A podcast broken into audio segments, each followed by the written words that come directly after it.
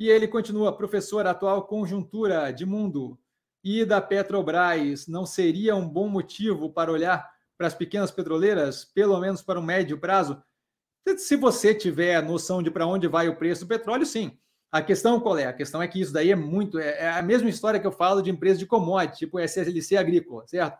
É a mesma coisa que eu falo, tipo empresa de usine, usinagem, é, de cana-de-açúcar, certo? É o quê? Eu estou apostando numa operação que é claramente dependente, em grande parte, do que?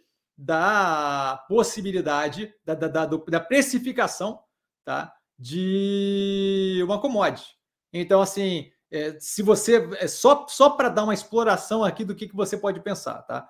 Imagina é, que a gente começa a ver uma continuidade dos sinais de arrefecimento da economia americana, tá? E do arrefecimento de outras economias que estão tentando é, economizar, economizar, estão tentando é, bater de frente com a inflação, certo? Isso não é positivo para o consumo de petróleo, você concorda? Então isso causa uma pressão negativa para o preço do petróleo. A gente tem visto isso acontecer recentemente com alguns dados dos Estados Unidos, mas imagina que a gente começa a ver daqui a três meses, tá? Sinais de arrefecimento contínuo, não de recessão, mas de arrefecimento contínuo, que, o que, que, que naturalmente leva a pensar uma redução do consumo, que naturalmente leva a pensar uma redução da velocidade econômica e, por conseguinte, petróleo começa a ser pressionado para baixo.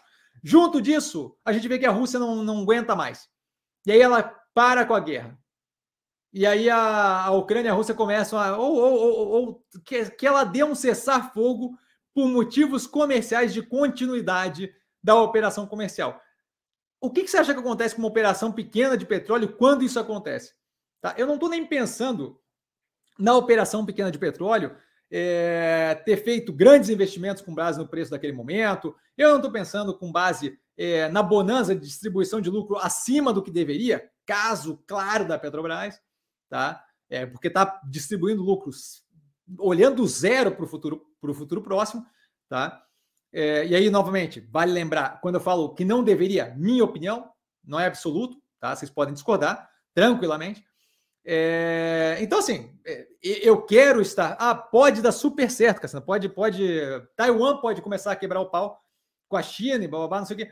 Assim, ó, eu quero estar investido num ativo que depende de algo que eu tenho zero de capacidade previsível, de, de, de previsibilidade.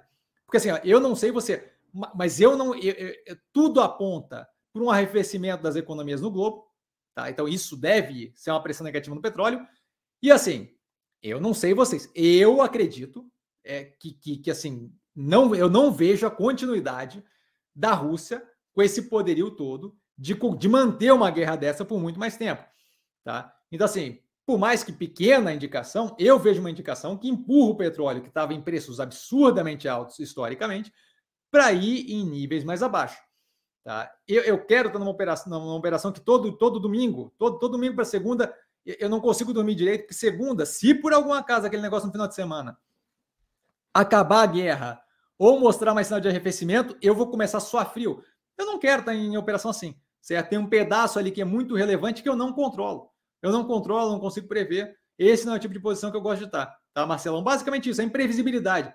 Não é que eu acho que X, eu acho que, mas é imprevisibilidade, me incomoda. Tem outros ativos ali que eu tenho uma clareza muito maior é, de para onde estão indo do que nesse caso. Tá? O Champact, por exemplo, é uma para citar. Ah, Cassiano, mas isso não afeta o Champact do mesmo jeito? Não, não afeta.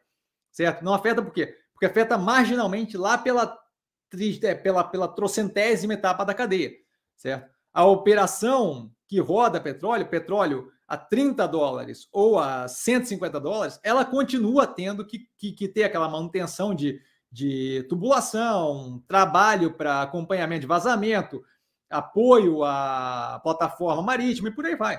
Tá? Então, a prestação de serviço continua, certo? Então, é, não, não afeta da mesma forma, certo?